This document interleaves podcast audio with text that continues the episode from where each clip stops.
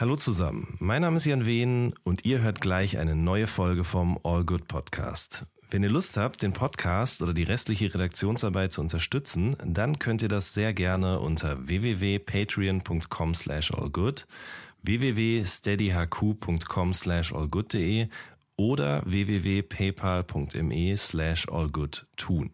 Vielen Dank schon mal im Voraus und jetzt viel Spaß mit der neuen Folge. So good, baby, baby, baby,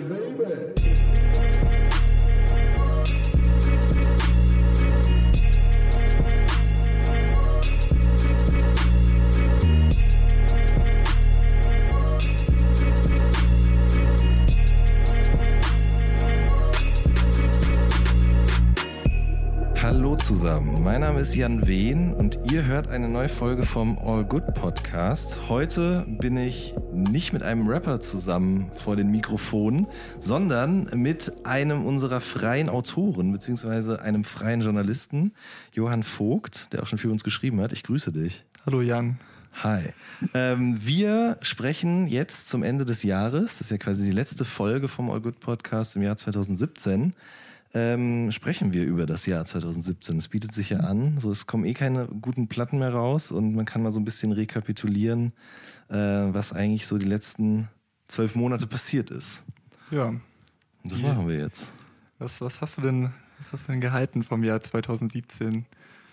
Also ich habe, als ich auf dem Weg hierhin war zu dir, habe ich ähm, mein Spotify angemacht und habe mir da gibt es ja diese Jahresrückblicksfunktion und ähm, da kann man im Rahmen dessen auch nochmal auswählen, so Deutschrap 2017 Rückblick. Hast du den auch mal dir angehört?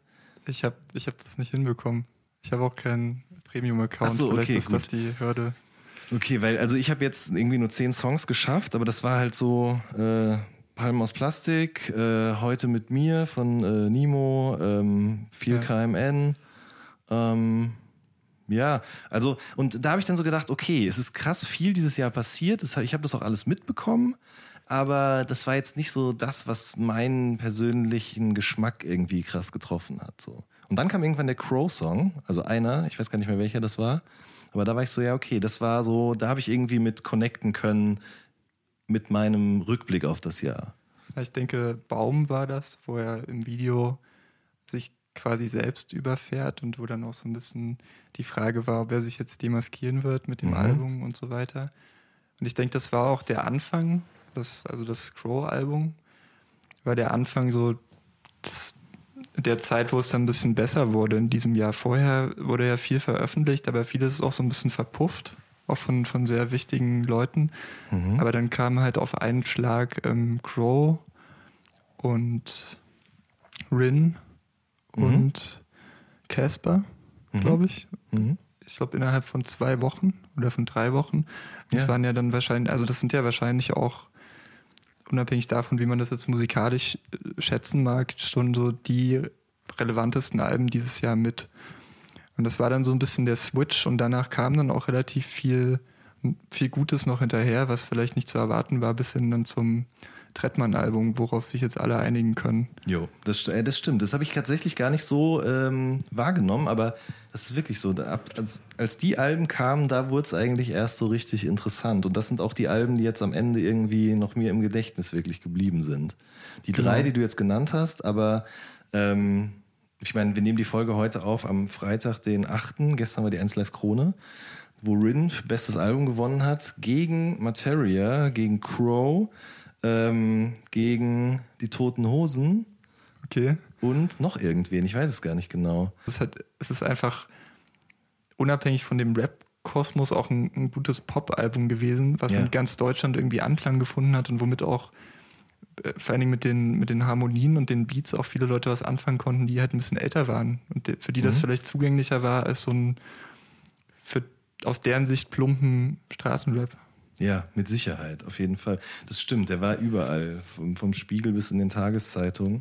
Und ähm, wurde auch so, da erinnere ich mich nicht, ich glaube in der Spiegelrezension war das sogar so, dass er sozusagen auch so gegen Crow gestellt wurde oder das Album gegen das von Crow und eben erklärt wurde, warum jetzt eben Crow nicht mehr die Nummer eins ist sozusagen. Also Crow hat, ist halt jetzt auch einfach ein Artist, der mittlerweile schon sein drittes Album rausgebracht hat. Der ist jetzt quasi schon, es gibt eine neue Generation und das ist eben dann so ein Rin. Ja, und was ich halt auch interessant finde, darüber habe ich auch ähm, versucht, mit Chrome Interview, was ich für die Juice gemacht mhm. habe, ähm, zu sprechen, dass ich gesagt habe, ähm, eigentlich macht Rin ja auch Ray-Op. Und eigentlich mhm. machen viele Künstler, die halt mhm. auch so diesen Afro-Trap-Approach haben und so, auch irgendwie Ray-Op. Also es ist ja schon, es sind halt Pop-Harmonien, die da stattfinden. Ja, es ist im Grunde ist es Popmusik, die aber eben starke Rap-Elemente in der Vortragsweise oder im, in der Attitude oder wie auch immer noch mit sich bringt. So, ja. Genau, also könnte man auch so ein bisschen sagen, 2017 war das Jahr des Ray-Op. Tatsächlich eigentlich. Das stimmt. Wie hat er das, wie hat er das aufgefasst oder hat er da eine Meinung zu gehabt? Er hat da eine Meinung zu gehabt, wollte aber nicht so viel darüber sprechen letztlich. Ja. Also einfach, weil wir A nicht so viel Zeit hatten und B, weil er auch schon diesen, diesen Vergleich wohl oft bekommen, gesagt bekommen hat. Okay. Ähm, aber ich glaube, er, er feiert Rin. Mhm. Ich glaube, andersrum wird es. Also ich glaube, die, die, ja, die, die, mögen sich. Also ich war ja auch da, ich glaube, ein bisschen vor dir. Ähm, und da hat er mir ja äh, einen Song gezeigt, den er mit äh, Rin und Bowser aufgenommen hat. Ah, okay. Ähm, der ist zwar noch nicht rausgekommen bis jetzt. Ich ehrlich gesagt, ich erinnere mich auch nicht mehr so richtig daran, was, was, worum es genau in dem Song ging, aber es war schon nice und es machte irgendwie total Sinn. Ich finde, ähm, die beiden sind sich viel ähnlicher, als man auf den ersten Blick denken würde. Zumindest der Crow aus 2017, so wie er eben klingt. Weil dieses Album war ja schon ein krasser Bruch mit dem, was in seiner Karriere vorher passiert ist. Ja, das stimmt. Und also würdest du sagen, also diese, diese Künstler, die da nominiert waren bei der 1 Live Krone, die du jetzt genannt hast, mhm. die sind ja, also viele sind ja dann diese Ray-Op-Schiene sozusagen gefahren. Ja. Und die Musik, die die machen, ist ja schon so, ist ja irgendwie vielleicht depressiv, aber die dreht sich schon um die Künstler selbst immer so ein bisschen. Ja. Und hat nicht so eine wirkliche offensive politische Komponente. Ja, ähm, ja, das ist interessant, weil ähm, ich habe auch mit Alex gesprochen. Äh, schöne Grüße an dieser Stelle. Und äh, er meinte eben so, sprecht doch auch mal darüber, so wie wie politisch war Rap 2017 eigentlich aus Deutschland und dann habe ich mir mal so überlegt, und es war ja so, dass Materia 2016 bei diesem GEMA Award eben gesagt hat, ähm, so äh, Rapper haben eine Stimme und sollen die auch nutzen und sollen eben politische Musik machen. Also ich weiß gar nicht, ob er das so dezidiert so ausgedrückt hat, aber auf jeden Fall war da diese Forderung nach so, nutzt das. Ja. Und ähm, ich mochte das Album gerne, das Materia-Album, aber also das, was er da eingefordert hat, hat er so zu 100% dann auch nicht eingelöst. Nee, es waren halt Plattitüden, würde ich sagen. Ja, also, also egal, nicht, nicht machst, im negativen Sinne, genau. So. Genau. Also es, also es war nicht, es war nicht super platt, es war schon spannend, auch die, mhm. die Erzählungen waren spannend und ich meine, gerechte Verteilung von Gütern war ja irgendwie so ein bisschen das, auch so eine Art mhm. Thema, was so durchgedrungen ist vielleicht. Ja. Also auch verknüpft mit dieser obskuren Alienwelt, die er da mhm. aufgezogen hat. Und so die Außenseiter stärken, die dann oder die in der Gesellschaft vernachlässigen. Mhm. Aber klar, das, das, das muss man sich dann halt dazu interpretieren. Gesagt mhm. hat er es so dann irgendwie mhm. doch nicht. Und das, ich finde auch relativ wenige Leute haben sich zumindest mit ihrer Musik klar positioniert. Und ich also denke halt vor allen Dingen an die Antilopen-Gang, die ein Album veröffentlicht haben im Januar und halt zugezogen maskulin, die mhm. mit ähm, Alle gegen Alle, ne? Mhm. Genau. Wann war das? Das war Oktober, ne? Ich glaube, das war im ja, Oktober. Also auf jeden Fall im Herbst. Jetzt, hoffentlich beschweren die Leute sich jetzt nicht, dass wir diese Daten nicht genau im Kopf haben, aber ihr wart alle dabei, ihr habt das auch gehört und wenn nicht, dann könnt ihr das ja auch nachhören. Ist ja im Grunde auch egal, wann das genau rausgekommen ist. Aber genau, also quasi so die Klammer. Anfang des Jahres Antilopengang, Ende des Jahres eben zugezogen maskulin. Und BSMG vielleicht noch, die dieses mhm ähm, afrodeutsche Thema so ein bisschen genau. abgegrast haben. Ja, ich muss ehrlich gesagt gestehen, ich habe das Album bis heute nicht gehört, aber das wollte ich mir noch vornehmen für die Zeit, wenn ich jetzt mal frei habe zwischen den Jahren. Also ja. ein paar Alben sind echt liegen geblieben, die ich einfach nicht geschafft habe. Ja, ja bei mir ist dasselbe.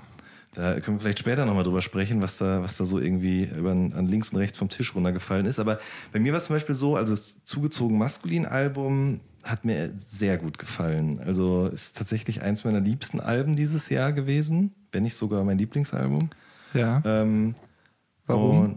warum? Ja. Weil es, ähm, weil ich mich, mich, meine Persönlichkeit, ähm, meinen Charakter ähm, mit allen meinen Widersprüchen extrem gut repräsentiert gefühlt habe. So, also ich konnte mich eigentlich in jedem Song der Platte auf eine gewisse Art und Weise wiederfinden. Ob ich das dann gut fand, dass ich mich da wiedergefunden habe in dem Moment oder nicht, das sei erstmal dahingestellt. Aber ich habe ich hab so ein, ich bin jetzt 31 und ich würde behaupten, ich verfolge das schon alles sehr akribisch und detailliert, aber ich habe hm, ich hab dann irgendwann mal festgestellt vor längerer Zeit, dass irgendwie selten Musik noch rauskommt, bei der ich so dieses Gefühl habe, so, ah ja, das, das bin ich jetzt oder das irgendwie, damit kann ich mich identifizieren. So. Ja. Und das war bei dem Album ganz krass. Das stimmt. Also ich habe mich tatsächlich beim, beim Hören auch manchmal geschämt für mich selbst. Für, für, Jetzt schämst du dich, ja. Ja, ja für ja. einfach, für, es war halt, also ich, ich glaube, jeder, jeder Mensch, der, der in so einem, der eben in so einem urbanen Raum lebt und der vielleicht irgendwas Kreatives macht oder selbst nur ein Student ist und dann vielleicht auch so unterbewusst so ein bisschen von oben herab denkt oder so auf, auf gewisse Sachen. Mhm. Also da, da, ertappt man sich ja dabei manchmal, mhm. ne? Und das haben die einem ganz gut äh, vor, vor, Augen gehalten, dass das eben so ist und dass, dass man dann irgendwie vielleicht im, dass ich dann vielleicht im, äh, tatsächlich mal im Bioladen stand und überlegt habe, ob ich jetzt nicht äh, dass ich jetzt den teureren Kaffee kaufe, weil das und mich dann damit besser gefühlt habe. Ja, das nicht ja. hinterfragt habe in dem Moment, mhm. sondern es ist einfach so ein Impuls. Und durch das, ähm, durch das Album habe ich das dann wahrscheinlich so ein bisschen hinterfragt und mich, wie, wie gesagt, so ein bisschen geschämt für meine Privilegiertheit. Ja, auf jeden Fall. Und ähm, ich, ich fand es halt irgendwie cool, dass das dann eben dann natürlich nicht mit so einem Zeigefinger passiert, sondern im Grunde die ja selbst auch von sich sagen, dass sie genauso wenig ohne Fehler sind und genauso wenig auch irgendwie eine Lösung bringen. So, ne? Ja. Also, und das ist vielleicht irgendwie, das, deswegen gefällt mir das so gut, weil ich die Lösung auch nicht habe. Und ähm, generell, also muss ich sagen, ich habe das Album extrem oft gehört und äh, immer wieder auch neue Zeilen entdeckt und äh, ich fand die Produktion extrem gut und ähm, auch diese, dieses Hin- und Hergerissensein zwischen dem Ort und von dem man, in, in, dem man geboren wurde und dem man vielleicht lange gelebt hat und dann eben dem Ort, an dem man jetzt wohnt und immer dieses zwischen den Stühlen und so weiter und so fort. Also ich, mir hat es sehr, sehr gut gefallen. Ja, ich, ich denke auch, dass es, also wenn, wenn man jetzt nochmal Materias Aussage aufgreift, ist das, was zugezogen maskulin gemacht haben, halt auch der Weg, wie du politische Inhalte einfach gut verpacken kannst, ohne dass es dogmatisch wird und ohne dass es ähm, ein belehrendes Album wird. Und ich denke, also zum Beispiel, es kam ja auch noch Sternzeichen Hass von, von Audio 88 mhm. raus und eben dieses Antilopengang-Album, mhm. was, was ich jetzt musikalisch äh, nie, relativ schwach fand, aber was ähm, inhaltlich auch halt auf diese Schiene fährt, so ein bisschen, mhm. dass man sich auch immer bewusst ist, dass man nicht perfekt ist als Künstler, sondern halt auch selbst betroffen ist von dem, was kritisiert wird. Mhm. Das, und das, das finde ich ist ein guter Weg, um, um politischen Rap zu machen. An, genauso ist aber ein guter Weg, politischen Rap zu machen, wenn du es so machst wie Kalim, wo die, mhm. wo jetzt nicht vorgegeben wird, ja, ich bin so politisch, sondern wo einfach nicht glorifiziert wird, aber wo erzählt wird, wie es eben läuft auf der Straße und in, im Milieu sozusagen und im, auf dem Kiez und was da schief läuft und wo die Interpretation dann dem Hörer überlassen wird, aber wo du klar siehst, dass es offensichtlich Probleme in Deutschland gibt und die dadurch ziemlich gut beschrieben werden. Ja.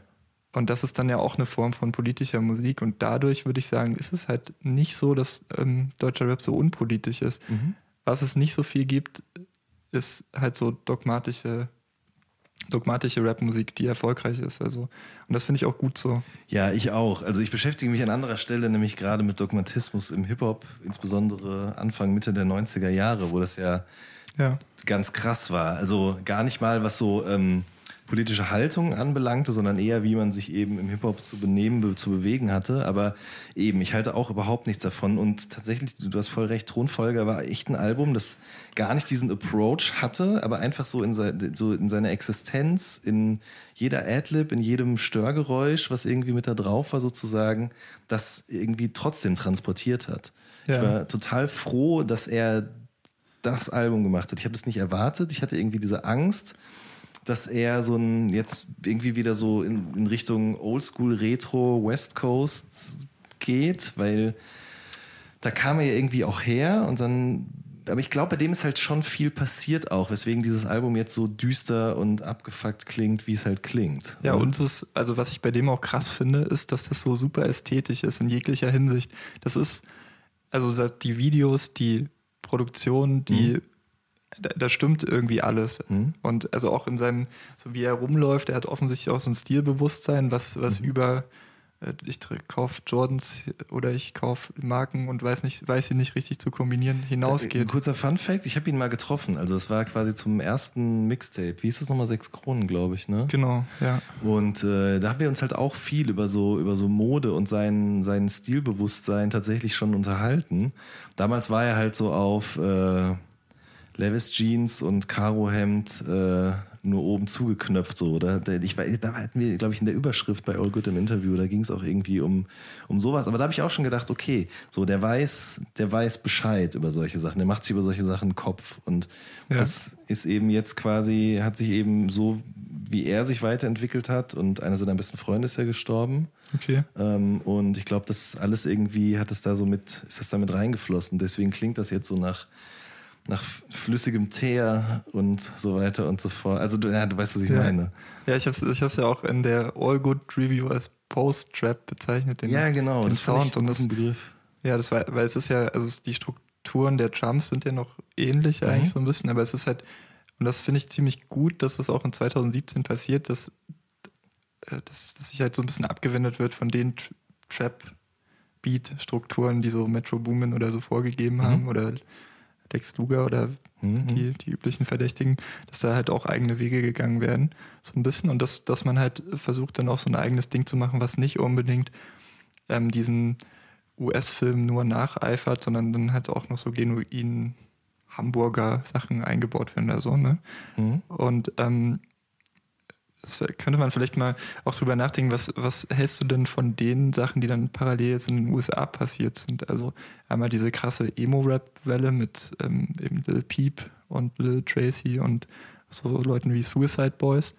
Ich sag, dir, ich sag dir, wie es ist. Ich habe das alles, ich weiß, dass es das alles gibt, aber ich weiß extrem wenig darüber, geschweige denn, dass ich viel Musik kenne. Also ja, das ist, okay. ähm, also bei Bones zum Beispiel und Team Sash und so, das war da war ich noch ein bisschen interessierter, wobei ich da auch schon gemerkt habe, dass ich irgendwie nicht den Ehrgeiz habe, das so krass zu verfolgen. Ich weiß aber nicht genau warum. Also es ist einfach, ich finde es nicht schlecht, aber ähm, es gibt, da, da, komischerweise richte ich mich da wieder eher zum Deutschrap hin und interessiere mich dafür neue Strömungen, Verzweigungen und so weiter und so fort. Aber du kennst dich schon ein bisschen aus. Also ja, ich habe mich halt auch ähm, damit schon intensiv beschäftigt und also halt auch, wie du wie du mit Team Sash schon recht mhm. lange, halt schon bevor Bones Bones hieß, und er hieß ja früher Dead Kid oder so. Mhm. mhm. Hab das so alles verfolgt noch. Ich dachte halt am Anfang auch, ey, der, der zerstört sich irgendwie selbst und der mhm. wird auch in fünf Jahren nicht mehr existieren oder so. Aber hat ja funktioniert. Also es ist, er ist nicht zum Space Ghost Perp geworden. Ja. Ähm, und auf jeden Fall dann kamen jetzt, in diesem und im letzten Jahr kamen dann diese ganzen ja, die Leute, die, ich würde sagen, geprägt wurden, einmal von Space Ghost Perp in der Soundästhetik mhm. und vom ASAP Mob mhm. und halt jetzt auch dann von Bones und dem Team Sash, also so Memphis Influence, Lo-Fi Beats, irgendwie auch den Trap Approach, dann so sehr düstere Drogen, Depressionsthemen. Mhm. mhm.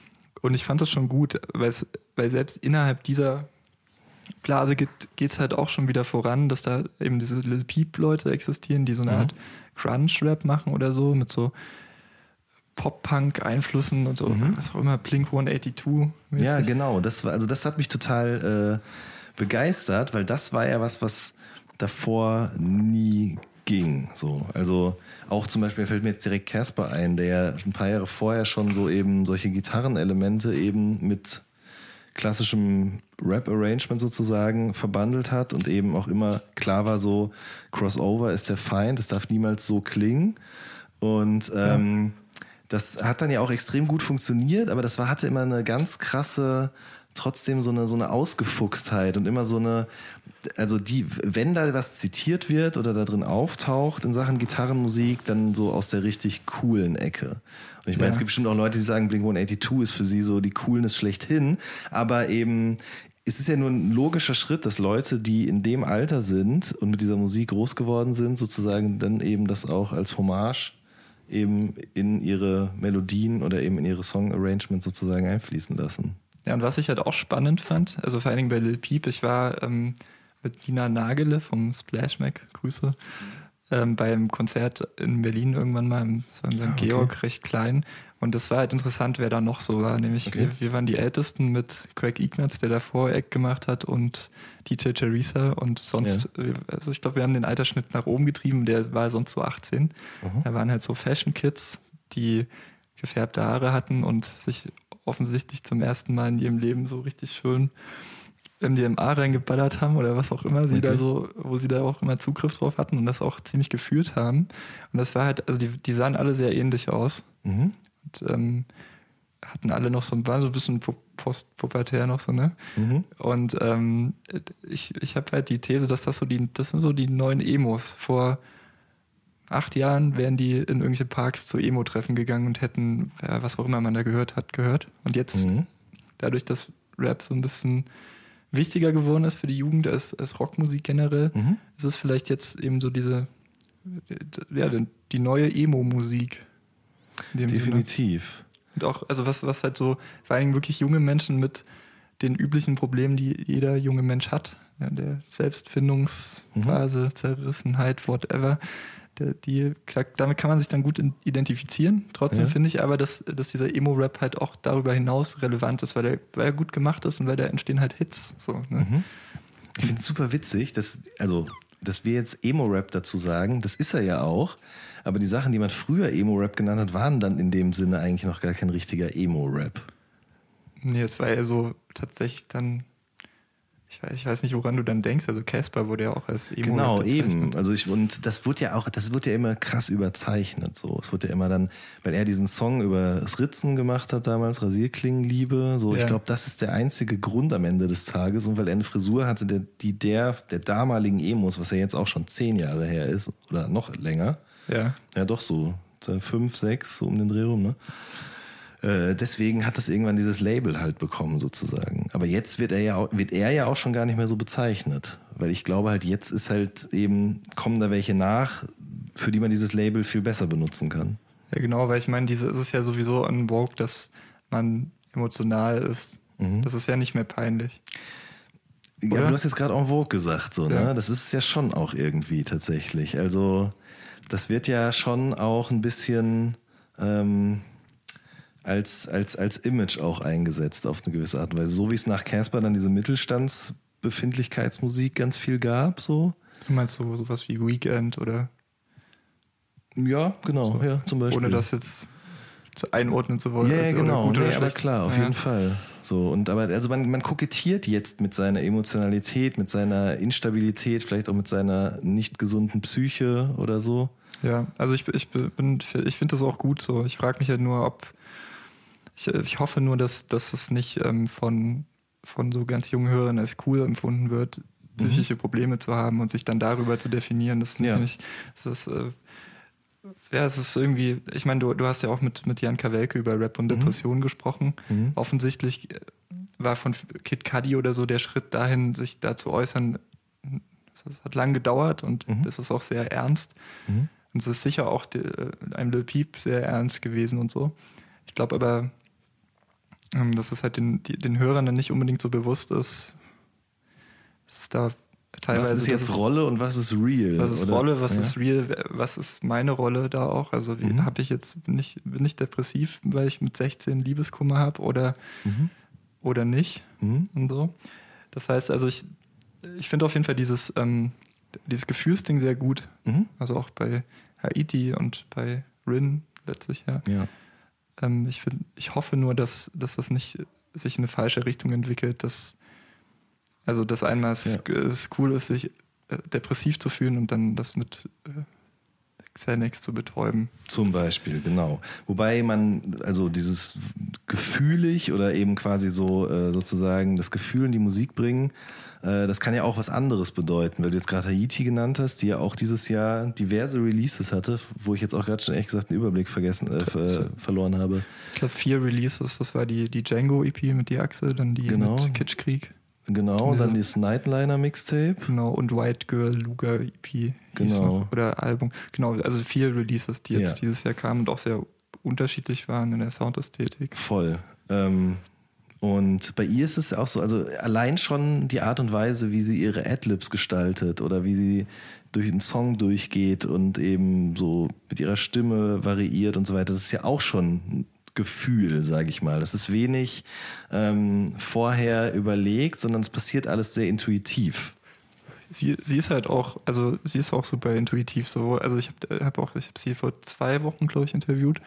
Da haben wir halt auch darüber gesprochen, wie sie so an ihr Songwriting rangeht. Aha. Und die ist halt schon so, da, da passieren Sachen im Kopf, die macht sich schon Notizen und dann, dann passiert das alles. Das ist kein, kein Hinsetzen und einen halbliterarischen Text verfassen und den dann in der Booth einrappen, sondern eher so, es ist, es ist ganz, ganz unmittelbar, wo sie vielleicht auch gar nicht so richtig weiß, was, wo das eigentlich herkommt gerade. Also auch genauso in ihrer bildenden Kunst, die sie dann noch so macht. Ja. Das ist halt, und das finde ich, das finde ich auch gut. Also diese, das ist sehr unverkrampft. Also Ja, generell voll. auch, also ist auch bei vielen anderen Leuten so, denke ich, also wie, wie sie arbeiten mit der Stimme, wie sie Adlibs setzen, wie sie Texte schreiben oder eben nicht schreiben, Mhm. wie die Texte passieren, so. Mhm. Ich habe gestern zum Beispiel dieses äh, Tour- und Bowser-Ding da für Mercedes-Benz gesehen. Hast du es auch schon angeguckt? Nee, das hab ich, ich habe davon gehört, ich habe es mir aber noch nicht angehört. Okay, weil da habe ich dann auch wieder, also bei Tour hört man irgendwie, der, dass der sich schon Gedanken gemacht hat, aber auf eine positive Art und Weise. Also es klingt nicht verkopft oder so.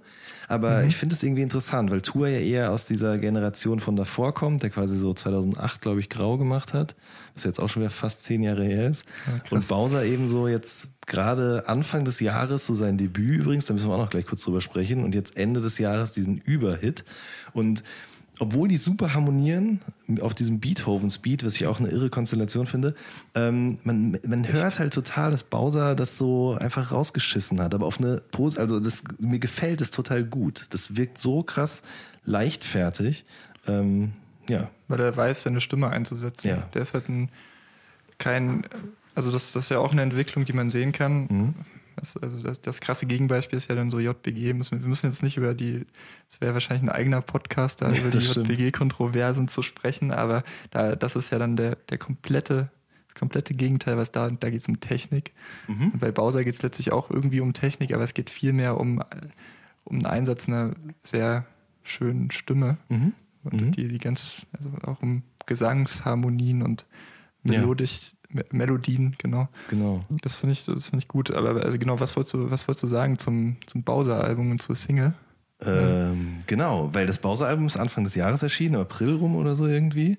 Und ich fand das, ich, mir hat es richtig gut gefallen. Ich habe, äh, ich muss nochmal Spotify erwähnen an der Stelle, weil es gibt ja auch diese andere Funktion, wo einem quasi angezeigt wird, welche Songs man dieses Jahr am meisten gehört hat. Ja. Und das ist dann ist immer interessant, weil das quasi so bei mir doch schon stark davon abweicht, wie ich meine selbst zusammengestellte Single Top 10 sozusagen eben äh, aufgeschrieben habe. Das waren schon große Unterschiede.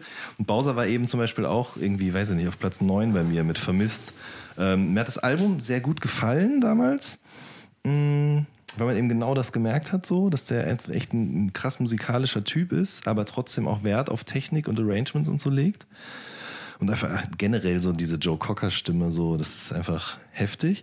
Aber ähm, das Album hat ja irgendwie wenig Leute so richtig krass interessiert. Also das Ja, das dachte ich, dachte ich mir auch. Ne? Und dann kam jetzt Ende, irgendwann im Herbst kam jetzt eben, äh, was du Liebe nennst, raus und hat einen Rekord nach dem anderen gebrochen. Ja. So, und ich frage mich, woran das liegt, weil war da so ein krasser Unterschied zwischen Album und diesem, dieser Single jetzt, die ja gar nichts mit dem Album zu tun hat, sondern mit einem Release, was dann für im Januar oder Februar geplant ist? Ich habe also heute lustigerweise mit einem Freund darüber gesprochen und der, der lebt gerade in Bamberg Mhm. und hat ähm, mir ein Video gezeigt auf seinem Handy vom irgendeinem Busbahnhof in Bamberg, wo so 15-, 12-Jährige singen, sind und im Chor das Lied singen. Und ich glaube, das ist der Grund. Du kannst das ähm, mitsingen. Es ist nur, es steht für sich alleine. Du musst halt auch überhaupt keine Mühe aufwenden, dich da durchzuhören durch ein Album und der, dir deinen Favoriten rauspicken, sondern es steht ja für sich. Und dann ging das vielleicht auch durch den, durchs Autoplay bei YouTube dann so ein bisschen durch die Decke mit und durch Vorschläge bei Spotify und so. Klar, und, mit ähm, Sicherheit, ja. Dann haben das viele mitbekommen. Und, wenn ich das kurz noch sagen darf, ich glaube, dass, also bei den, bei den Kids funktioniert so und bei den Leuten, die so in meinem Alter sind, funktioniert es darüber, dass es ja einfach fast eins zu eins eine Melodie aus einem Blues-Song ist. Diese Boyband, kennst du die? Nee. Die waren so, boah, Anfang der 2000er, so eine UK-Boyband. Ich habe leider vergessen, wie der Song heißt, aber ähm, ist, ich, weiß, nee, ich, ich will mich nicht aus, zu weit aus dem Fenster lehnen. Hier, also auf jeden Fall ist es ganz klar die gleichen Harmonien. So. Aber krass eigentlich, dass ähm, der Song dann ja deswegen funktioniert, wahrscheinlich, weil es, es sind die Melodien eines Crew-Songs, wie du sagst, und es ist das Video eines, also es ist das Wycliffe Song-Video. Von Thug quasi, genau, ja. Ja, das ist schon absurd, dass er sich das da so mhm. zusammengecrappt hat und dann mhm. plötzlich entstand ein Hit, der wahrscheinlich auch nochmal, ja, ist wahrscheinlich der, der größte Hit im Deutschrap 2017 so jetzt schon geworden. Ja, denke ich auch. Kokaina war ja 2016 schon, ne? Kokaina war 2016. Genau. Und vielleicht noch ganz kurz, das, das fand ich auch sehr spannend, dass ähm, dieses Konzept sozusagen, also quasi äh, Young Thug hat es halt zuerst gemacht mit Wyclef Jean, beziehungsweise der Regisseur, dessen Namen ich leider vergessen habe. Weißt du noch, wie der heißt? Nee, das habe ich auch vergessen. Das ist ja sein Credit eigentlich. Das tut mir jetzt leid. Aber dann ist es quasi ins Grüß Deutsche übersetzt worden. Mhm. Und dann kommt jetzt diese Konrad-Werbung, wo Massiv mit drin mitspielt. Und die ist ja also das ist nicht genau das gleiche Konzept, aber es ist halt sozusagen so ähnlich. Du hast quasi eine Bildebene, aber dann hast du sozusagen darüber so eine Text- oder Erzählebene und die, die das Ganze so ein bisschen ironisch bricht. Ja, das stimmt. Also ich, ich kenne die, ich kenn die ähm, Werbung tatsächlich auch nicht. Ah, okay, musst du dir angucken. Aber, die ist wirklich, wirklich extrem gut. Ich meine, okay. ich werde jetzt nichts bei Konrad kaufen. Wir können diesen Namen ja auch sagen. Von mir könnt ihr mir auch einen Fernseher schicken, gerne. Ja, mir dann bitte auch. ähm, aber das ist also das wirklich finde ich ein schönes Beispiel für sehr gute Werbung. Aber da fand ich also da war, war, ich wirklich erstaunt, wie schnell das quasi funktioniert hat, dass sozusagen eben Bowser vor einem Monat oder so mit dem Video kam und jetzt ist schon der Spot fertig und ich finde schon, man merkt, dass die sich da bedient haben. Ja, ich finde, ich, was ich noch als Aspekt lustig finde an dem Bowser-Ding, es gab ja dieses Jahr viel, viele Debatten darüber, über diese Konserven-Popmusik aus Deutschland, so Mark Forster. Stimmt, ähm, losgetreten von Jan Böhmermann mit äh, Lachen, Weinen, Tanzen sozusagen. Ja. Genau, und ähm, das sind ja die Songs, die sonst in den Single-Charts dominieren, also von Max Giesinger und mhm. Revolverheld oder wer auch immer da dieses Jahr so war. Und ähm, im Vergleich dazu, also bei diesen Songs sind ja dann 20 Leute beteiligt oder so, mhm. oder vielleicht auch nur fünf, aber unheimlich, es ist ein Produkt von vielen Leuten, ähnlich ja. wie so ein Helene Fischer-Song. Bei Bowser ist dagegen so, dass das ist schon seins.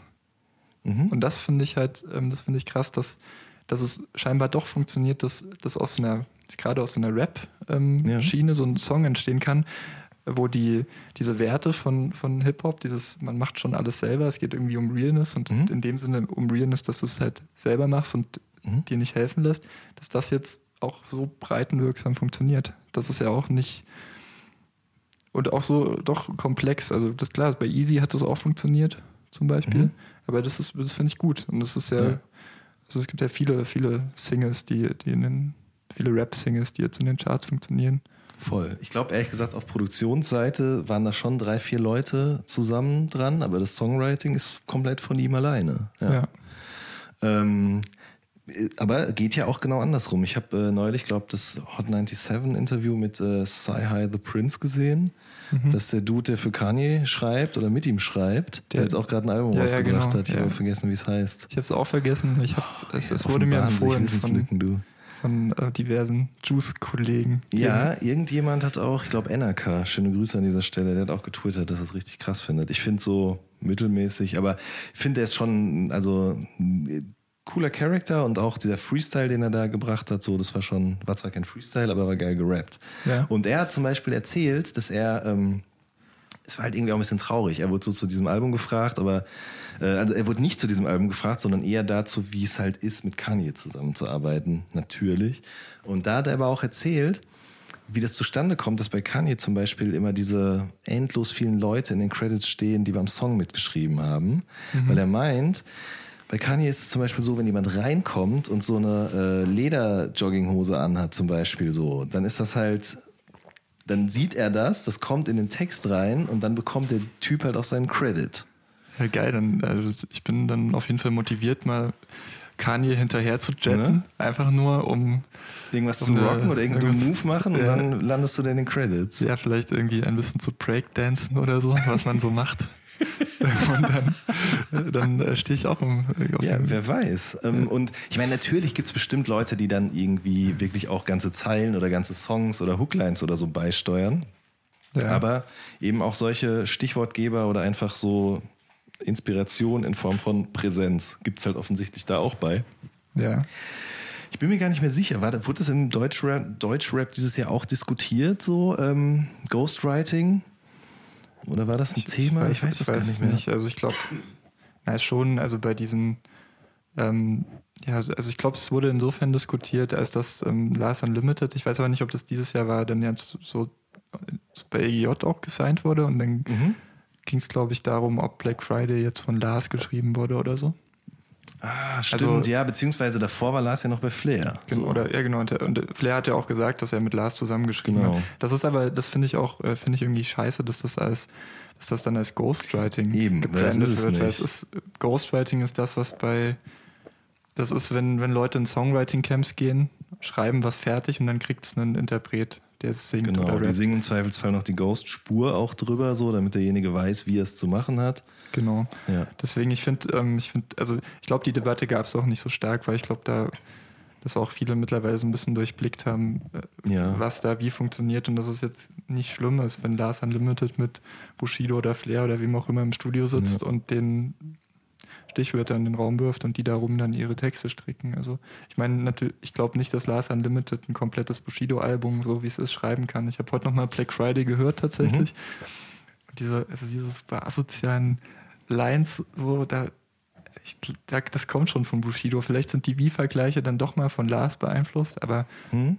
niemals hat Lars Unlimited oder Shindy oder wer auch immer ein komplettes Bushido-Album geghostwritet. Nee. Das, ist, das funktioniert nicht. Auf gar keinen Fall. Das ist, ich glaube, das ist wirklich so, wie er mir auch mal in dem Interview für Olgut erzählt hat. So, das ist nämlich so wie in, dem, äh, in seinem Film Zeiten ändern dich. Da gibt es diese Szene, ähm, wo er, glaube ich, Soundcheck gerade macht mit Kay zusammen und dann erfährt er, ich weiß gar nicht mehr genau, was er da erfährt, aber auf jeden Fall setzen die sich dann an den Bühnenrand und fangen an, diesen Song zu schreiben und Kay kniet neben ihm und reicht ihm halt so Wörter rein so und dann schreiben ja. die sozusagen den Song zusammen und er meinte halt, als ich ihn mal interviewt habe und dazu gefragt habe, ähm, dass das so halt abgelaufen ist.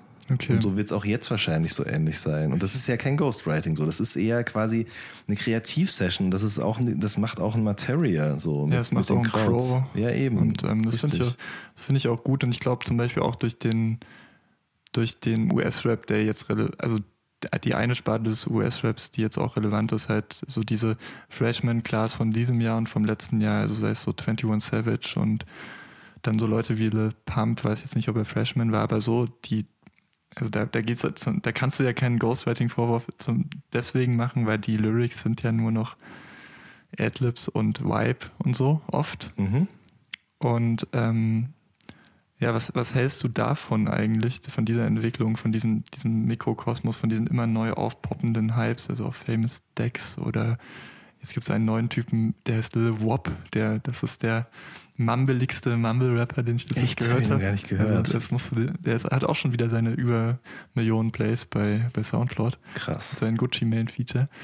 Ähm, und ein Tape mit Trippy Red, der dann wiederum auch einer dieser mhm. neuen Generationen ist. Also ja. was, was hältst du so von diesem Umfeld? Kriegst du es noch mit? Ja, also auch nicht mehr so, ähm, wie ich zum Beispiel jetzt immer noch den Stammbaum der Diplomats irgendwie komplett nachzeichnen könnte hier an dieser schönen weißen Wand hinter dir. Okay. Ähm, also ich merke einfach so, dass das war so, da habe ich mich so richtig reingefressen so. Und wenn ich da anfange jetzt wieder Musik zu hören, über, also diese ganze Harlem-Rap-Sache so von 2003 bis 2008 oder so, ja. das ist genau meins und jetzt, ich habe nicht mehr, ich habe dafür nicht so eine Leidenschaft. Also das spricht mich nicht so krass an.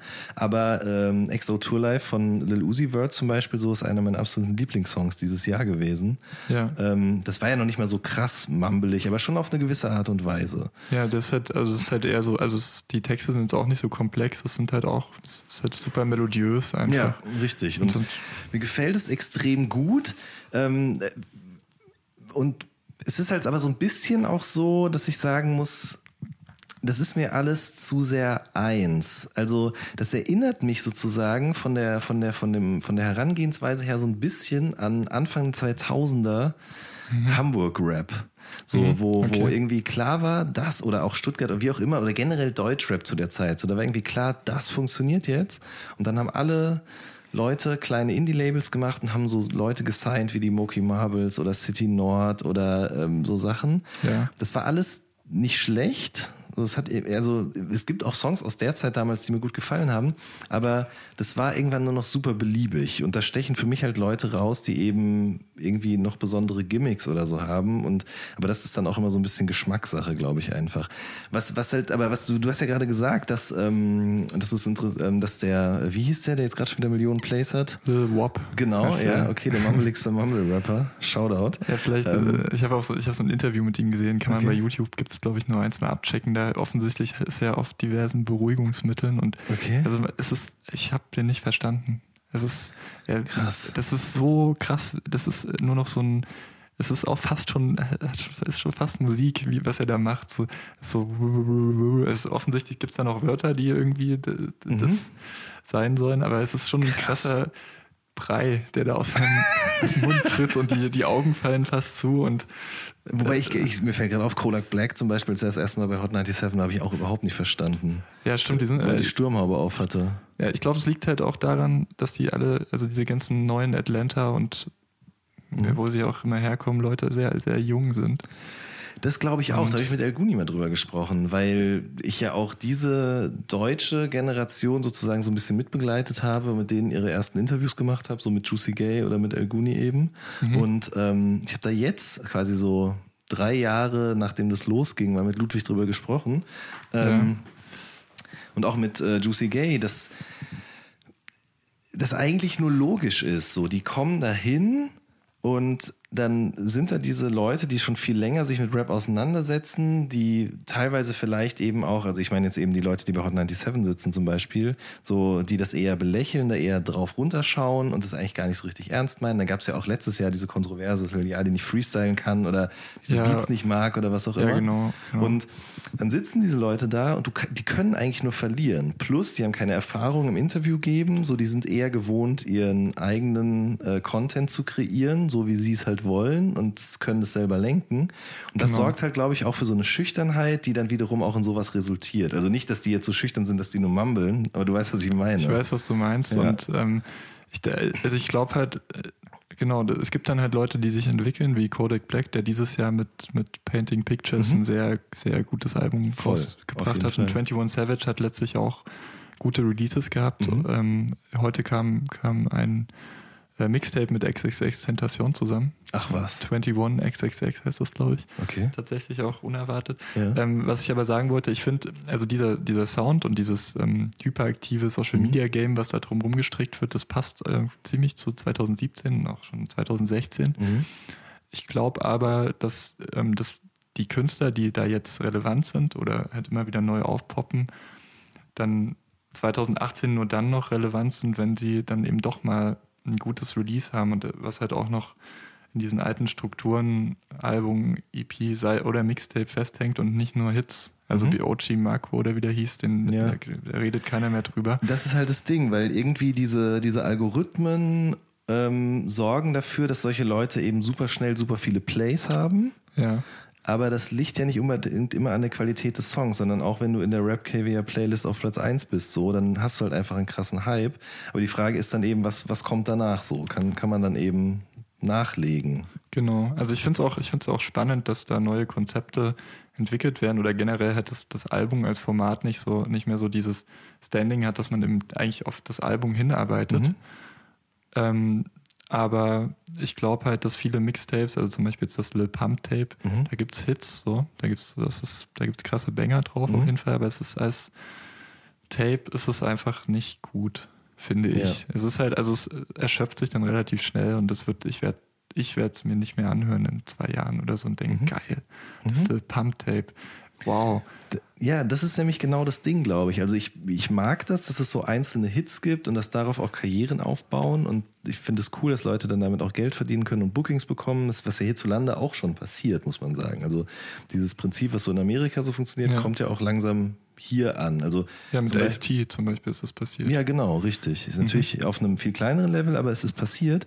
Aber ähm, genau, also ich ich manch, also ich, ich weiß schon, warum ich Alben gerne habe, so, weil also Leute heutzutage ja auch immer noch Alben machen, die irgendwie in sich zusammenhängend funktionieren so. Und das Problem ist aber, dass halt glaube ich dadurch, dass Leute ganz viele Leute Streaming Services nutzen, die eben ähm, wenn du nicht dafür bezahlst, sozusagen auch in Shuffle-Modus gehen und so. Also ja. so ein Album wird für viele Leute ist das heutzutage gar nicht mehr so erlebbar. Die kaufen keine CDs mehr und hören die von ersten bis zum zwölften Song, ja. sondern die hören es eben bei Spotify und wenn die dafür kein Geld bezahlen, dann kriegen die die Songs ja in verschiedenster Reihenfolge rein und dann machen Künstler wiederum wahrscheinlich auch dann schon Alben, die gar nicht mehr darauf ausgelegt sind, in einer Reihenfolge zu funktionieren, oder sie machen Playlisten.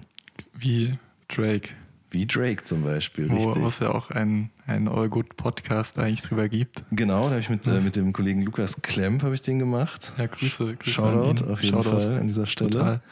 Ähm, genau, wobei, und, und äh, R zum J hat es ja hierzulande auch gemacht. El Guni hat es also Hat's vorgehabt, ne? angefangen sozusagen, aber es sind glaube ich zwei Songs, drei Songs, weiß ich gar nicht genau. Und Yoshimitsu hat auch dieses interaktive Album, genau. wo er das immer ergänzt wird, was ja im Prinzip dann auch eine halt Playlist ist. Und ja. ich meine, selbst bei Kanye letztes Jahr war es ja auch so. Mhm. Also das er hat zwar nicht als Playlist betitelt, aber es ist dazu geworden. Ja. Dadurch, dass, dass er halt nicht sagen konnte, äh, nicht abschließen konnte damit. Ja, richtig. Ich warte auch immer darauf, dass noch mehr Sachen ausgetauscht werden. Ja, ich auch. Oder auf was Neues. Aber ja, also bei, bei Drake muss ich sagen, fand ich also irgendwie, das hätte auch ein Album sein können, einfach so, oder? Es hätte ein Album sein können, aber ich, also ich habe ähm, auch darüber nachgedacht, dass ich so diese besten Listen so ein bisschen mal ähm, formuliert habe. Da ähm, habe ich überlegt, ob, ob, ich wirklich More Live an sich gut fand als, mhm. als Release oder, oder nicht. Und äh, ich bin zu dem Schluss gekommen, dass ich ganz viele Tracks nicht kenne, obwohl ich die auch bestimmt zehnmal gehört habe. Mhm. Ich, ich weiß nicht mehr, wie die klingen. Und es gibt mhm. halt so Sachen, die, die rausgestochen haben. Dieses äh, dieser Track mit Gigs, der eine mhm. oder die beiden und dann der ähm, Portland-Song natürlich. Ja, na klar. Und das, ich fand das, deswegen ergibt das schon Sinn mit der Playlist, weil es war, also es ist ja dasselbe Prinzip wie bei, bei den anderen Lil Pumps und Lil Wops und äh, wen es da auch immer gibt. Es, es gibt halt immer so ein paar Hits und super gute Songs, aber es gibt schon auch Filler-Tracks, um das, mhm. um das irgendwie ja, zu ergänzen weiß halt nicht, ich glaube, ich finde diese, dieses Playlist-Konzept deswegen auch gar nicht so gut, weil es, ähm, weil es den Druck nimmt zwar, also das ist mhm. gut und das ermöglicht halt Freiheit, aber es ähm, bringt Leute vielleicht auch dazu, qualitativ schlechtere Songs trotzdem mit reinzuhauen, weil sie mhm. denken, ja, ist ja eh nur eine Playlist, ist ja kein Album, da mhm. haue ich jetzt diese Filler da mit rein, so. Ja. Weißt du? Genau, also wobei ich dann finde auch auf dem Views-Album, das war auch schon voller Filler. So, also irgendwie, Drake muss jetzt mal mhm. aufhören. Ja, also, lass uns auch einfach nicht so viel über Drake Ganz reden, genau, der hat echt wirklich, also Passion Fruit in allen Ehren auf jeden Fall, wobei dieser Jay oder Yeji Remix von dieser äh, Koreanerin, sie, mhm. die macht so, so Pop- und House-Kram, kennst du die? Nee. Aber die hat einen sehr, sehr guten Passion Fruit Remix gemacht, auf jeden Fall. Der ist auch auf ihrer neuen EP drauf. Okay. Ähm, Genau, aber nee, da, da, müssen wir jetzt nicht weiter drüber reden. Wobei ich finde halt bei A zum J so, da gibt es jetzt eigentlich wenig Filler. Das sind schon straight up Killer auf jeden Fall. So, zumindest ja. meinem Empfinden nach. Na, der, der macht das schon ganz gut. Also ja. ich glaube, ihm ist es auch, der ist da vielleicht, geht da vielleicht auch perfektionistisch heran und hat halt seine Erfahrung gemacht mit dem, mhm. mit dem Universal Release, was gefloppt ist irgendwie ja. und hat jetzt halt sein Konzept gefunden, wie er, ja, wie er mit Musik Geld verdienen kann. Mhm. So, und da geht es dann halt nicht mehr um um dieses eine Album, wobei ich finde, dass seine, seine Releases halt auch immer eine, ziemlich rund sind und eine Qualität haben. Und klar, er sagt halt, es ist vielleicht diese Playlist oder wie auch immer, aber mhm. so qualitativ und strukturell kommt er trotzdem nicht so richtig weg von den Formaten EP und ja, Album. das wollte ich nämlich sagen. Ich ähm, ich meine, es ist natürlich jetzt, da werden wieder Rapper sagen, die sitzen hier und rappen selber nicht und erzählen uns, wie wir es zu machen haben. Aber was ich, worüber ich mich einfach generell freuen würde, wäre, wenn jemand eben so eine Playlist kuratiert und dann aber auch ein bisschen zur Seite steppt und eben einen Song da reinmacht von jemandem, den er gut findet aus seiner Crew oder jemanden fragt, ob der für ihn einen Song macht, der mit in seine Playlist reinkommt oder so. Weißt du, ja. was ich meine? Ja, also, aber doch das Mixtape-Prinzip von ja. früher, oder? ist doch genau. Also, äh, also, also, Kreis, also ja. doch, dann, dann gibt es ja 2017 vielleicht, kann man auch sagen, oder ist es die Tendenz dazu, die es vielleicht 2018 geben wird, zu, zurück zum Mixtape, nicht im Sinne eines Albums, mhm. sondern im Sinne eines Mixtapes, wie es die Anfang der 2000er gab. Ja, gen genau, richtig. Strich drunter beziehungsweise Haken dran.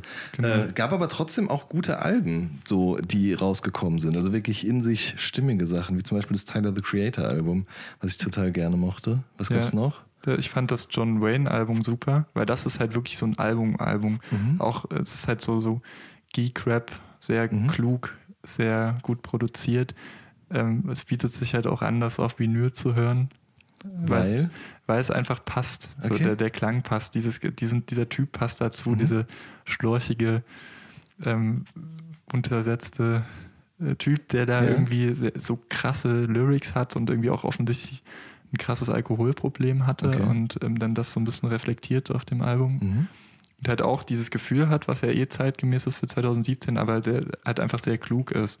Also es gibt keine, es gibt keinen Hit oder so. Es ist mhm. schon Zuhörmusik und wenn du dich ähnlich wie bei Tyler vielleicht oder Wollte auch ich gerade sagen, ja. Das, oder bei Wikis No Mountains in Manhattan, was auch ein sehr mhm. gutes US-Release war, oder vielleicht sogar auch das JC-Album, wo du dich halt ähm, hinsetzen musst und zuhören musst. Und entweder du nimmst dir die Zeit mhm. und hörst das auch als Album oder du wirst es vielleicht nie mögen, so richtig. Ja, ja. Weißt, weil die einzelnen Singles dann nicht so wirklich relevant sind und dann ist alles so ein bisschen sich gegenseitig stützt ja. und dann Sinn ergibt. Ich finde auch, dass ähm, es wird dann ja auch immer so getan, so dass es halt nur noch diese Art von Rap gibt, über die wir eben gerade gesprochen haben. Also nur noch Lil Pumps und Lil ich weiß immer nicht, wie heißt der Lil Warp? Ja, Lil Warp, wir müssen auch nicht so viel bei Lil Warp reden, weil das ist, der ist auch gar nicht so wichtig eigentlich. Egal, aber. aber Lil, ähm, Shoutouts Lil Warp, hört euch alle Lil Warp an. Okay, so. Noch Lil Warp, Lil Warp. Ähm, aber äh, es gibt ja das andere genauso noch. So, man muss halt, also man muss halt einfach nur danach suchen, beziehungsweise man kann sich einfach entscheiden oder man kann auch beides hören. Es gibt genauso gut noch Zuhörmusik wie Vibe-Musik, sage ich jetzt mal so. Ich glaube halt, das ist auch bezeichnend für 2017, dass das so auseinandergedriftet ist, die, die, die verschiedenen Leute, die halt sich als Hip-Hop-Fans bezeichnen mhm. oder als Rap-Fans, ähm, die aber eine ganz verschiedene Arten und Weisen haben, wie sie Musik konsumieren. Mhm. Und ich glaube, das ist nicht mal unbedingt vom Alter abhängig. Mhm. Ähm, und dass die einen dann halt diese Party-Musik hören oder diese, diese Musik, wo es halt wirklich straight um den Vibe geht und die anderen dann halt eher diese, äh, eher auf Zuhören stehen. Mhm. Und ähm, es gibt sicher auch viele Leute noch, die, die beides hören. Aber ich glaube, man kann halt ganz gut in seiner Nische Rap-Fan sein und kann sich auch nur damit beschäftigen und kriegt ganz viel Futter. Mhm. Kann ähm, andere Sachen ignorieren, was, was dadurch halt auch, da, auch daraus resultiert, dass Rap so relevant ist 2017 wie vielleicht noch nie. Sowohl in Deutschland als auch in, in den USA. Ja, gut, in den USA ist es wahrscheinlich schon länger so, aber Nö, aber das ja genau. Also ich glaube auch, dass man das sozusagen, was da schon länger so ist, kann man mittlerweile auch aufs Hier übertragen. Was mir zum Beispiel auch super gut gefallen hat, war das Lackmann-Album. Das habe ich, hab ich nicht gehört. Okay, dann, wenn wir jetzt die ganze Zeit Lil Warp empfehlen, dann müssen wir auch nochmal Lackmann und Orange Field empfehlen. Ähm, Fear of a Wack Planet heißt das Album. Und okay. ähm, du lachst, weil das, das klingt wirklich schon super hängen geblieben jetzt. Nee, ne, oder? Ich, ich, mag Lackmann, aber ich kann mir genau vorstellen, wie es klingt. ja, wahrscheinlich hast du recht. Ähm, aber es klingt gut. Also es gibt da drauf so drei, vier Songs, die auch in meiner Spotify-Jahresendliste irgendwie erschienen sind, obwohl ich mir gar nicht bewusst war, dass ich sie so oft gehört habe. Aber ähm, der zieht einfach durch so. Der ist einfach so, wie er ist und macht diese Musik genauso, wie er Bock darauf hat. Die klingt noch immer. Und das finde ich auch interessant, weil die klingt immer noch so wie damals so. Also Lackmann ist wirklich in keiner Art und Weise ja. schlechter oder besser geworden, sondern der ist ja, einfach. Doch besser schon, oder? Ja, okay, gut, besser vielleicht. Weil, ja, doch, du hast recht, weil es gibt tatsächlich tatsächlich so, er hat es auch äh, im Interview mit Toxic erzählt, ähm, dass er dieses Mal sich nicht so viel Kopf gemacht hat, dass er an manchen Stellen zum Beispiel, das finde ich interessant, weil als Beispiel nannte er, dass er seinen Namen zum Beispiel öfter mal buchstabiert hat. So, was, was offensichtlich früher bei ihm nicht ging, weil das sozusagen eine Technik ist, die ähm, mit der man sich's leicht macht. So. Aber auf dem Album sagt er jetzt oft dieses LRK und äh, so weiter. Ja. Ja, es stützt ja auch wieder die These, dass ähm, das vielleicht auch das, was, was ganz wichtig ist 2017 oder das Wichtigste, ist, sich einfach entkrampft hat. Mhm. Insgesamt, ich weiß nicht, also es gibt sicher auch noch sehr, sehr verkrampfte Rapper, Mhm. aber ja. sehr, sehr verkrampfte Rapper haben keinen Erfolg. Voll. Äh, deswegen hat mir zum Beispiel auch dieses Semi-EP ähm, in großen Teilen sehr gut gefallen. Hast du die gehört, dieses Album? Ich habe Hal ach Halben sind Halben sind jetzt das neue Album. Ja, die genau, richtig. Alben. Ja, ich habe es gehört. Ich fand's auch, ich fand's auch ganz gut. Also Ja. insbesondere, ich meine ich jetzt Blessed und Gifted, so, das ist der erste Song da drauf, auf dem Sammy nochmal das macht, was er einfach so am besten kann, über sich selber reden. Ähm, auf eine sehr selbstbewusste Art und Weise. Und ähm, mir haben auch die Sachen, die er zuletzt gemacht hat, alle nicht so gut gefallen. Aber irgendwie war ich trotzdem immer so, ja, ich, also ich weiß, der kann das noch. Und als ich dann jetzt das gehört habe, so, da habe ich, habe ich mich da wusste ich so, okay, ich hatte nicht Unrecht. Und ähm, lustigerweise ist ja heute auch der neue Curse-Song rausgekommen. Ähm, ja, da, da, deshalb, den habe ich noch nicht gehört. Ich, hab, ich bin gespannt. Ja, auf jeden ist Fall. krass. So, also ich meine, da bin ich, ich bin da auch ein bisschen befangen, aber ich kann das trotzdem an dieser Stelle sagen. Ich habe äh, auch schon ein paar Sachen gehört von diesem Album. Und das ist auch aber ein Beispiel für eben ähm, nicht mehr sich zu verkrampfen. Also ich würde gar nicht sagen, dass er verkrampft war, als er uns gemacht hat, aber ähm, er war einfach an einem ganz anderen Ort zu der Zeit, hat ganz andere Musik gehört und hat jetzt eben wieder so ein bisschen, ohne jetzt so ein, so ein Retro-Approach und so zu sagen, ich rap wieder wie früher, hat er aber trotzdem wieder mehr zugelassen, dass er einfach auch ein, ein MC ist so. Und das hört man Ja. jetzt schon auf dieser ersten Single, das hört man auch auf anderen Songs auf diesem Album. Und das, äh, das kommt ja nächstes Jahr raus. Und ich, also ich glaube, das wird sehr vielen Leuten sehr gut gefallen. Und da bin ich sehr gespannt, wie, wie das vielleicht auch sogar noch einen Einfluss haben wird auf andere Leute, die mit den beiden groß geworden sind oder äh, nicht groß geworden sind, sondern gleichzeitig mit denen gewachsen sind. So. Ja, also ich finde ich find den Aspekt interessant, dass du sagst, dass er eben nicht sagt, der rappt wieder wie früher, weil das war ja so in den letzten Jahren plötzlich so. Mhm.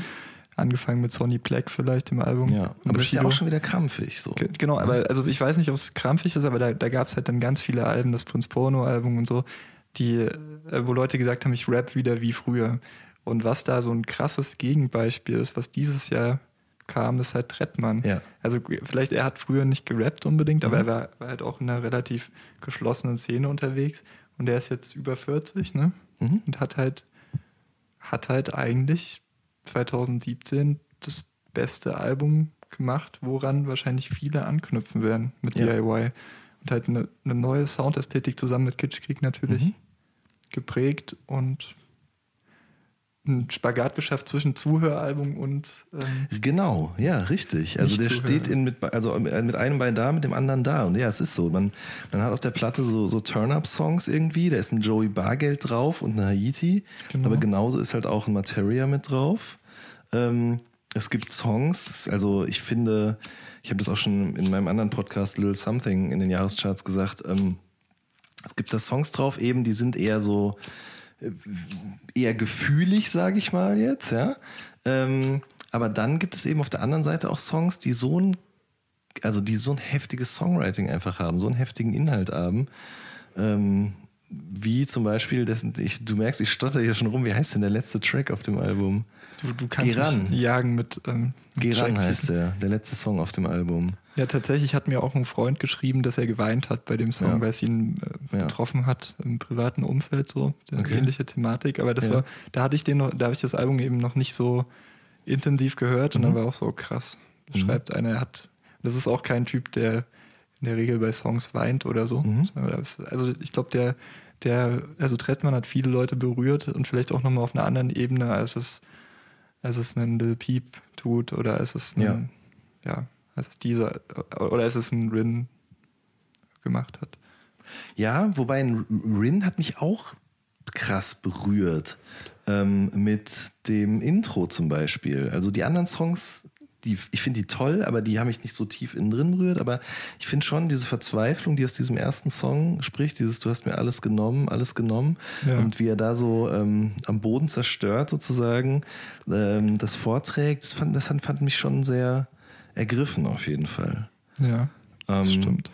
Anders wiederum so Wobei, nee, nicht anders, sondern auf dem Casper-Album ist auch ein Song drauf, der mich so richtig erwischt hat. Und ich merke gerade, ich habe ja am Anfang behauptet, dass, dass keine Musik mehr rausgekommen ist die letzte Zeit, mit der ich mich so identifizieren konnte. Aber merke jetzt gerade, wo ich drüber spreche, ähm, haben mich die Sachen dann aber auf einer emotionalen Ebene total äh, getroffen. Zum Beispiel eben auf diesem Casper-Album äh, der, der letzte Song, wo es eben so um, um eine zwischenmenschliche Beziehung geht. Ähm, ja. Und auch sein, seine Emotionalität, seine Gefühle und was die wiederum mit anderen Menschen machen und so und wie das alles so aufgeht in so, einem, so einer heftigen Post-Rock, in so einem Post-Rock-Epos, so, das, also das fand ich schon heftig.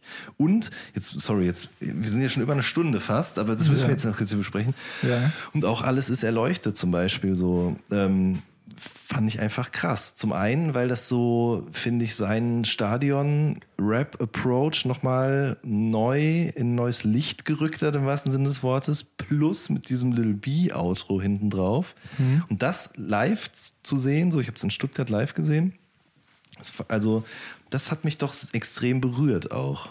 Okay. Das ist zwar jetzt nichts, wo ich so sage, ähm, das, das begleitet mich den ganzen Tag irgendwie so und ich rap das die ganze Zeit vor mich hin oder so, aber in dem Moment, in dem ich da stehe, trifft mich das auf eine schöne Art und Weise. So, oder um mit dem äh, Twitter-Jargon es zu sagen, Gänsehaut. So. Ja, ähm, Shoutouts an alle Menschen bei Twitter an dieser Stelle. Shoutout natürlich. an Kurt Brödel auf jeden Fall. Shoutout, äh, großes Shoutout an Kurt Brödel und an Dax Werner. Auf jeden Fall. Startup Klaus, Entrepreneur, ähm, oh Gott, der, Paul Ripé. Äh, der auch, ja. Das sind ja quasi alles seine Söhne auf eine gewisse Art und Weise. Ja.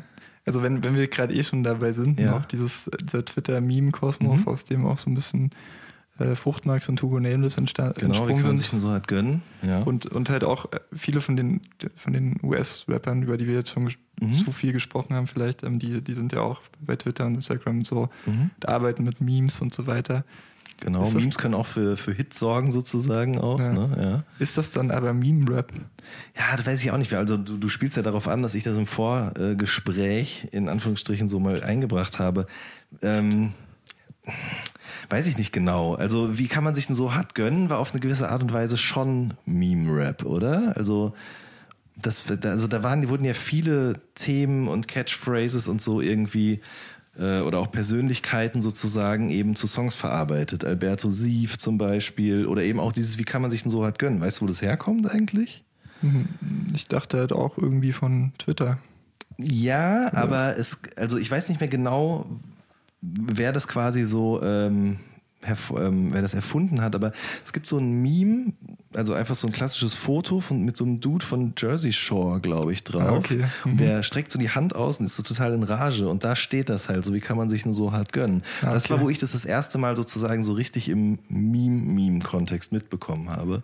Ja. Ähm, und also da würde ich behaupten, das war schon Meme-Rap und das hat 2017 auf jeden Fall keine Sau mehr interessiert. Obwohl Fruchtmax und Hugo Nameless und Burak oder so, die machen schon ihr Ding, aber das die haben sich aber emanzipiert von diesem genau. Meme-Ding. Und ich glaube ja. halt auch, wenn man über Meme-Rap spricht, dann hat das ja eine sehr negative Bedeutung vielleicht für viele. Mhm. Ich mhm. finde das aber, das ist halt einfach zeitgemäß. Ja. Das ist halt so ein Beiwerk von, die neben, also das, die Memes existieren neben den Songs oder verschwimmen mhm. miteinander und mhm. oder pushen die Sachen push, auch. Pushen ja. die Sachen und das ist, das glaube ich auch was, was also bezeichnet ist nicht nur für 2017, sondern auch schon vorher und was ja. ich auch was auch noch mehr passieren wird 2018 ja. und was auch immer weniger negativ gedacht werden ja. wird, weil es halt sich normalisiert und weil es, finde ich, auch nichts Schlechtes ist, weil es genau wieder das ist, ist Entkrampftheit. Das ist halt mhm. lustig so. Bis zu einem gewissen Punkt, je nachdem, ähm, wie wie politisch inkorrekt diese Memes dann so ja, sind. Ja, klar, auf jeden Fall, das stimmt. Aber ne, also ja, es macht total Sinn, weil viele von diesen Leuten, die Musik machen, leben ja auf eine gewisse Art und Weise im Internet oder sind den ganzen Tag damit verbunden. Ähm, für die ist auch so eine Twitter-Blase ähnlich real wie ein Freundeskreis im echten Leben. Ja. Und warum dann nicht sozusagen das eben sich gegenseitig auch äh, Speisen, äh, ja, du weißt, was ich meine. Also warum soll man das nicht miteinander verschwimmen lassen einfach? Genau. Ja.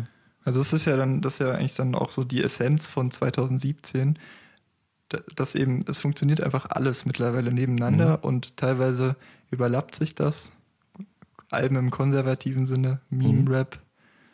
Ich meine, Lil B war auf dem Casper-Album, das ist ja dann auch schon ja. wieder die totale.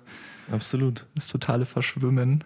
Und ja. das ist eigentlich das, auch das Gute am Rap-Jahr 2017, oder? Dass alles geht. Absolut. Ich bin komplett bei dir. Und dass es vielleicht nicht unbedingt so diese super krassen Alben gab. Also jetzt klar Trettmann und so, es gab schon sehr gute Alben, mhm. aber das ist jetzt nicht so diese, ja, nicht 50 Meilenstein-Alben, sowohl in den USA als auch in, in Deutschland gab, sondern einfach, dass, dass wirklich jeder so seine Nische finden mhm. kann und jeder einfach Spaß mit Rap-Musik haben kann, ja. je nach Vorliebe. Und das wird sich wahrscheinlich auch, also es, es gibt keine Blase, die platzen wird, weil das wird nee. sich auch 2018 so fortsetzen. Ganz genau, das glaube ich auch. Es werden eher viele kleine sein, viele kleine Blasen, aber alle zusammen umschlossen eben von Rap. Rap. Rap. Das ist ein ja. schönes Schlusswort. Ja. Johann, ich danke dir sehr für deine Zeit. Es hat viel Spaß gemacht. Ja, ich danke dir. Ja, und ich danke euch allen im Namen der All Good Redaktion auch nochmal dafür, dass ihr uns so tatkräftig unterstützt, dass ihr den Podcast hört und die Artikel lest. Das freut uns wirklich sehr. Wir hören uns 2018. Macht's gut bis dahin. Tschüss.